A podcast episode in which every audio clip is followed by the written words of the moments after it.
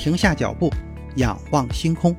天文随心听，用好奇心带你去感受宇宙的浩瀚。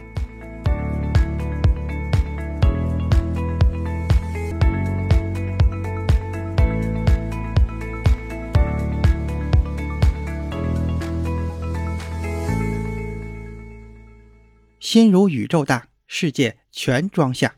本节目由喜马拉雅独家播出。各位听友，大家好。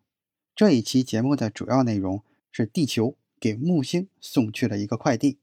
究竟怎么回事？咱们来了解一下。二零一七年的七月，在澳大利亚上空，流星摄像机的镜头记录下了一次火流星的全过程，同时摄像机还得到了这颗火球的速度。角距离和大气轨迹等相关的数据，通过分析确定了这颗流星获得的净能量能够让它改变轨道。澳大利亚科廷大学沙漠火球网络的研究小组发现，在这一次事件中，地球起到了弹弓的作用，改变了流星的轨道，并将这颗流星推回木星附近的外层空间深处。科廷地球和行星科学学院。空间科学与技术中心的研究员们表示，这是第一次记录到这种改变轨道的弹弓事件。其实，2017年的火球在两个方面都非同寻常。第一个是它在地球大气层中停留的时间被延长了，产生了大约90秒的轨迹；另一个是它没有坠入到地球上，而是被抛回了太空。这个火球最有意思的地方就是，它基本上把地球当成了弹弓，为自己赢得了一次前往木星的机会。在那里，它很可能会在木星这个气体巨星附近的轨道上被木星束缚二十万年。根据计算，它很有可能在二零二五年与木星近距离相遇。为了更多的了解这个火球或流星体，研究人员使用了世界上最大单一火球网络。沙漠火球网络来收集数据，在西澳大利亚州和南澳大利亚州放置的固定相机持续监测和拍摄大约三分之一的澳大利亚天空，目的就是为了更多的了解关于流星作为流星体进入地球大气层，作为陨石坠落到地球，或者在降落前完全烧毁的信息。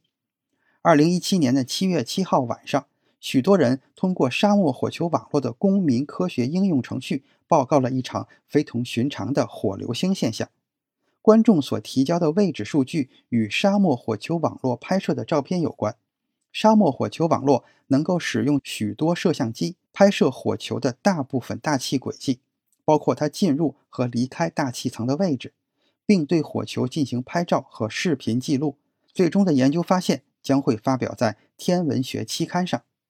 结合观察所有与流星体相关的数据，研究估计这颗流星体最初进入地球大气层时的质量大约是六十千克，但是在离开地球返回太空之前，损失了大约二十千克的重量。质量的损失发生在流星在大气层中燃烧的时候，创造了当晚很多人看到的壮观景象。研究人员认为，这颗流星体起源于阿波罗类型的轨道。它在与地球的近距离接触中获得了净能量，所以被插入了木星家族的彗星轨道。这意味着，由于与地球的擦肩而过，这颗流星体被抛入了能量更高的轨道，并且获得了围绕太阳的角动量。最终的结果就是，由于能量的增加，长半轴和偏心率都增加了，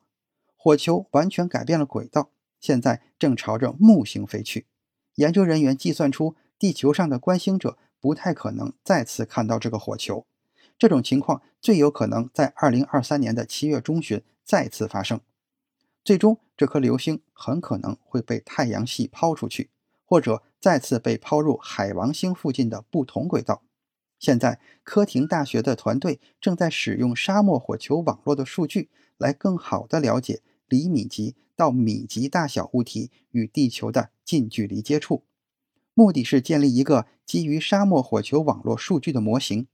因为望远镜没有办法看到太空中的这些微小的物体，因为它们并不发光，反射的光也极其的微弱。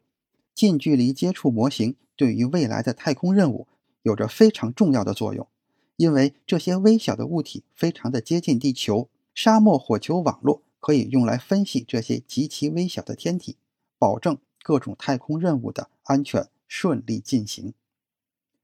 今天的天文随心听就是这些，咱们下次再见。